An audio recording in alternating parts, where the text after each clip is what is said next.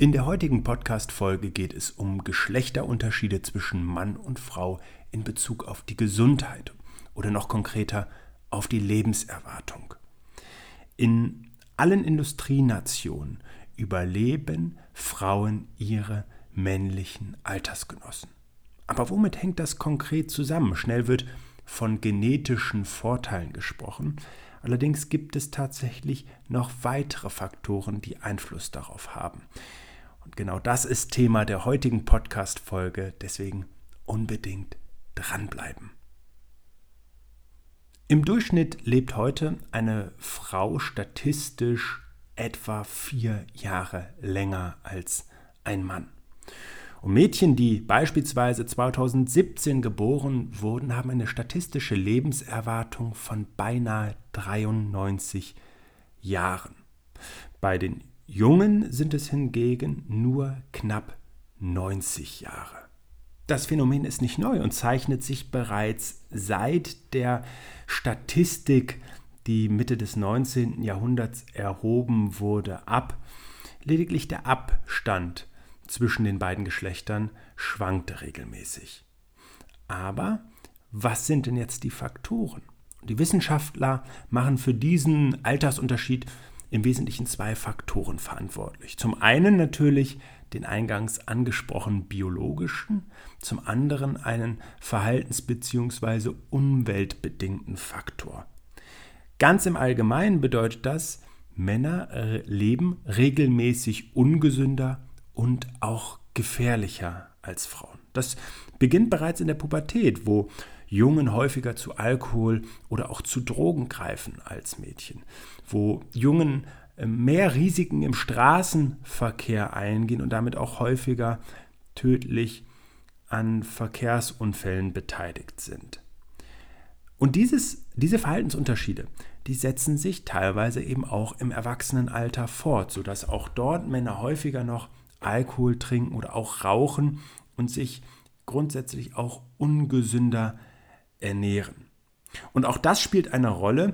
Vorsorge, die ja teilweise sehr sinnvoll ist für unsere Gesundheit, im Sinne von frühzeitig Krankheiten erkennen. Also der Vorsorgebegriff ist dann für mich nicht ganz treffend, aber eben im allgemeinen medizinischen Gebrauch sind Männer eben eher Vorsorgemuffel und gehen damit seltener zum Arzt als Frauen.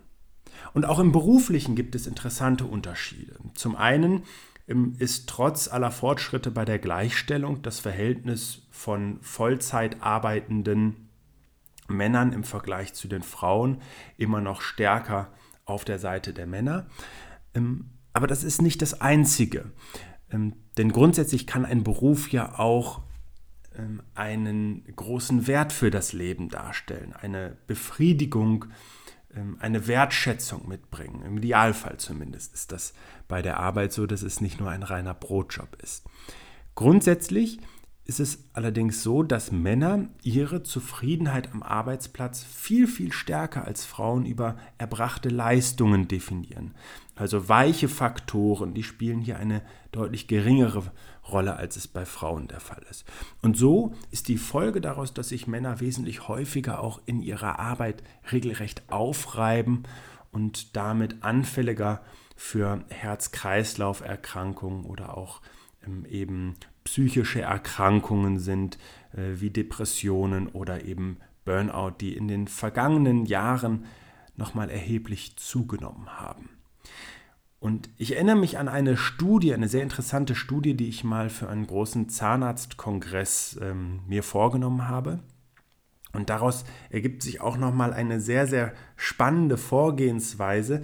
Im Zahnarztberuf ist es beispielsweise so, dass eine, ähm, ein großes Multitasking gefordert wird. Stellen Sie sich oder stell dir einmal vor, du bist, ähm, äh, du wärst jetzt Zahnmediziner oder Zahnmedizinerin. Dann hast du natürlich zum einen mit Klientel zu tun, mit Patienten zu tun, die äh, vielleicht nicht unbedingt gerne zum Zahnarzt gehen ähm, und Sorge vor der Behandlung haben. Du hast das ganze Fachliche, aber auch das Unternehmerische und auf der anderen Seite natürlich auch das Patientenwohl im Hinterkopf. Das heißt, dass manchmal eben auch eine äh, Dienstleistung, die du erbringen würdest, ähm, nicht nur von den äh, Beiträgen der Krankenkasse oder der Übernahme der Krankenkasse gedeckt ist, sondern eigentlich wäre das Vorgehen noch anders. Und hier spielen eben dann viele Faktoren auch ähm, monetäre Faktoren eine große Rolle. Und jetzt, und das ist eben der, die Kernaussage, auf die ich hinaus will, Interessanterweise gibt es eben eine sehr, sehr hohe Quote an Burnout-Erkrankungen in der Zahnmedizin unter Zahnärzten und die ist in der Gewichtung nochmal deutlich stärker bei den Männern eben zu finden. Und jetzt äh, kann man vielleicht sagen, die Frauen sind da drin besser, ähm, weil sie multitaskingfähig sind oder haben auch hier genetische Vorteile. Nein, es ist denkbar trivial. Im Durchschnitt behandeln einfach Zahnärztinnen im im Tagesverlauf zwei Patienten weniger und sind eben dann auch zweimal weniger in der Situation, sich anpassen zu müssen ähm, oder auch unter Zeitdruck arbeiten zu müssen. Und das ist dann am Ende schon der Unterschied. Und äh, losgelöst davon bin ich der Meinung, dass es eben nochmal, dass Arbeit Lebenszeit und Lebensqualität schenken kann. Weil sie uns eben auch ähm, unsere Notwendigkeit, unseren Wert nochmal widerspiegelt, wenn wir an sinnvollen oder sinnstiftenden Dingen arbeiten und wir eben äh, eine soziale Interaktion damit haben, äh, Lösungsansätze schaffen dürfen für Probleme, die aufkommen, also auch ständig eben dann auf kognitiver Ebene Herausforderungen bewältigen dürfen. Und genau in diesem Zusammenhang dürfen wir einfach darauf achten, dass unsere Arbeit nicht zu einem Dauerstress wird, dass unsere Arbeit regelmäßig von kurzen Aktivitäten ähm, unterbrochen wird, die sowohl eine Regeneration liefern, aber eben auch eine spezifische Aktivierung des Körpers, insbesondere wenn wir viel sitzend tätig sind. Und deswegen möchte ich an der Stelle einfach auch nochmal einladen, ähm, wenn das hier ein Unternehmer oder eine Unternehmerin hört und sie möchte sich oder er möchte sich beruflich wappnen und eben auch als Zukunftsunter, ähm, zukunftsorientiertes Unternehmen aufstellen, dann lade ich herzlich ein, einmal Kontakt zu mir aufzunehmen. Das kann nur mit einem gesunden Team, einem motivierten Team und einer gemeinsamen Ausrichtung funktionieren. Und da gibt es sehr, sehr spannende Ansätze, die ich auch gerne mal so einfach zur Verfügung stelle. Aber kommen wir einmal zurück auf die äh, Thematik der Altersunterschiede und der Lebenserwartung zwischen Frauen und Männern und sprechen dann konkret natürlich auch über die biologischen Vorteile, weil die sind natürlich ebenso spannend. Es ist einfach so, dass Frauen von Natur aus nachweislich einen Vorteil besitzen. Und Forscher vermuten, dass das mit dem X-Chromosom zu tun hat. Also bei Mann ist es ja XY, bei Frauen ist es XX. Und das bedeutet, dass Frauen eben mit der doppelten Chromosomanzahl ähm, in der Lage sind, äh, mögliche Defekte äh, über das zweite X-Chromosom ausgleichen zu können und damit auch besser vor Krankheiten geschützt sind. Immerhin ist alleine die Sterblichkeit auch bei Mädchen schon im Säuglingsalter geringer als bei Jungen. Und es gibt einen weiteren spannenden Aspekt, der Natur gegeben ist, nämlich der Einfluss von Hormonen. Und hier steht insbesondere das männliche Sexualhormon Testosteron im Verdacht, das Immunsystem zu schwächen und damit auch die Gesundheit zu beeinträchtigen. Zu diesem Ergebnis kamen zumindest Forscher aus Korea, die nachweisen konnten, dass Eunuchen, die im 16. bis 18. Jahrhundert lebten, deutlich älter wurden als nicht kastrierte Männer. Aber auch hier wird gestritten über den Einfluss, ähm, unter anderem auch darüber, ob vielleicht diese Verhaltensunterschiede, die ich eingangs angesprochen habe, also was Risikobereitschaft beispielsweise angeht, nicht auch biologisch, biologische Ursachen hat.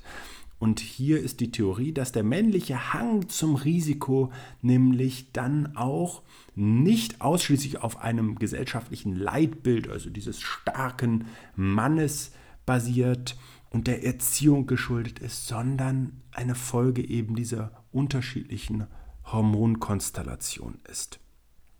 Insgesamt lässt sich allerdings grundsätzlich festhalten, dass eine Gewichtung der Einzelfaktoren kaum messbar ist oder auszuwerten ist.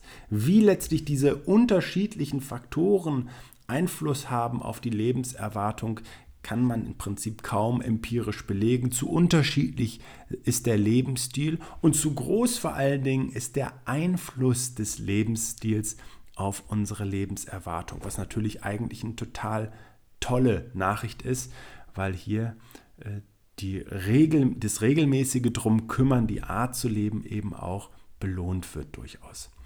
Ähm, es gibt allerdings auch hier eine spannende Studie, die sich ähm, einmal mit ähm, Nonnen bzw. auch Mönchen beschäftigt hat, die sogenannte Klosterstudie von Mark Loy.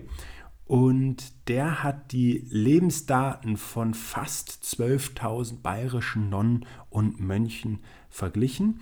Hier ist nämlich wesentlich hervorzuheben, dass sich ja die Lebensweise sehr stark ähnelt, was den Tagesablauf angeht, aber auch was die Mahlzeiten angeht, die ja gemeinsam eingenommen werden. Die Wohnsituation, auch der Familienstand ist identisch und das Ergebnis ist, dieser Studie zumindest, das muss man hervorheben, dass die Mönche im Prinzip ähm, fast äh, genauso alt wurden wie die Nonnen, aber in jedem Fall deutlich älter wurden als ihre äh, Geschlechtsgenossen, die eben außerhalb eines Klosters lebten.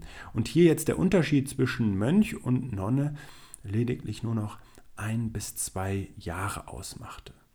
Und auch da darf man ganz klar sagen, diese Ergebnisse sind umstritten. Es ähm, ist eben sehr schwer zu sagen, womit das zusammenhängt. Beispielsweise ist es häufig so, dass ähm, äh, Nonnen wesentlich mehr sich um die Pflege von kranken Menschen kümmern und damit eben auch anderen Infektionsrisiken ausgesetzt sind. Und so ist eine ältere amerikanische Klosterstudie zu einem gegenteiligen Ergebnis gekommen. Hier sind eben Nonnen und Mönche, die nur im Schulddienst tätig waren, im Prinzip genauso äh, mit einer identischen Lebenserwartung ausgestattet wie die übrige Bevölkerung.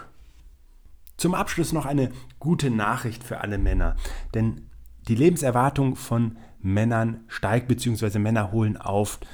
Und äh, während also der Geburtsjahrgang 1960 noch ungefähr sechs bzw. sogar mehr als sechs Jahre Altersunterschied hatte, beträgt heute der Abstand zwischen Jungen und Mädchen nur noch ungefähr gut drei Jahre. Und das zeigt eben auch nochmal, wie groß der Einfluss des Verhaltens und der Umwelt auch auf die Lebenserwartung ist. Leider ist es so, dass diese Angleichung der Geschlechterrollen dazu geführt hat, dass beispielsweise Frauen häufiger zum Glimmstängel greifen und natürlich werden wir Männer gerne auch ein bisschen älter, wenn sich eben auch eine hohe Lebensqualität erhalten lässt. Aber das darf auf gar keinen Fall auf Kosten der Frauen und zu zum Leid der Gesundheit ähm, der Frauen passieren. Insofern wäre sehr wünschenswert und zeigt eben auch nochmal deutlich, wie gesagt, welchen Einfluss wir einfach auch durch krankmachende Faktoren auf unsere Lebenserwartung nehmen. Und dann möchte ich noch eine Sache hervorheben, die mir besonders wichtig ist. Denn immer wieder ähm, und gerade auch in jüngeren Jahren stellen wir uns natürlich berechtigt die Frage, ähm, ja, älter werden. Also keiner möchte ja unbedingt älter werden, sondern lieber jung bleiben. Und insofern ist ein hohes Alter erstmal nichts, was man per se anstrebt. Was aber einen großen Unterschied macht, auch im Verständnis ist, weil es ja häufig noch so weit weg liegt, dass wir mit unserem Verhalten bereits heute Einfluss auf unsere Lebensqualität und unser Wohlbefinden nehmen, aber vor allen Dingen wir Einfluss auf die letzten zehn Jahre unseres Lebens nehmen. Und ein hohes Alter bedeutet eben nicht, dass wir einfach mehr, ich sage es jetzt ganz deutlich, qualitative Lebenszeit geschenkt bekommen, sondern es bedeutet in der heutigen Realität häufig auch, dass wir auf Unterstützung angewiesen sind, dass wir gepflegt werden müssen, dass wir nicht mehr wirklich mobil da drin sind, dass wir ähm, unterschiedlichste Medikamente einnehmen ähm, müssen und eben auch unterschiedliche Krankheiten verwalten da drin. Und mein innigster Wunsch ist, und das möchte ich einfach auch als Perspektive zum Abschluss des heutigen Podcasts nochmal vermitteln, dass du dir vorstellst, dass die letzten zehn Jahre einfach mit einer echten Lebensqualität, mit einer Freiheit verknüpft sein dürfen.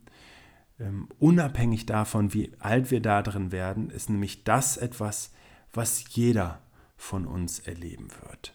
Ich wünsche dir also jetzt echte Ambitionen für deine Gesundheit, pack ein paar Dinge an ähm, und für alle nochmal, die Lust haben, im Unternehmen auch aktiv zu werden, unabhängig davon, ob eben als Führungskraft jetzt die Idee entsteht oder eben auch aus dem Angestelltenverhältnis heraus. Der in der Podcast-Folge äh, angebotene Link darf natürlich auch gerne weitergegeben werden. Und ich lade nochmal herzlich ein, auch Kontakt zu uns aufzunehmen, um eben ganz konkret unter der Seite und der Rubrik ähm, Fragen zu beantworten zum Unternehmen, die es uns dann ermöglichen, ganz konkrete Vorschläge für ein starkes Konzept für die Zukunft zu machen. In diesem Sinne, alles Gute und bis zum nächsten Mal. Schön, dass du dir für meine Podcast-Folge Zeit genommen hast. Um auch zukünftig auf dem Laufenden zu bleiben, empfehle ich dir, meinen Podcast direkt zu abonnieren. Außerdem freue ich mich über deinen Kommentar und eine Bewertung von dir. Ich wünsche dir eine bewegte Zeit bis zum nächsten Mal.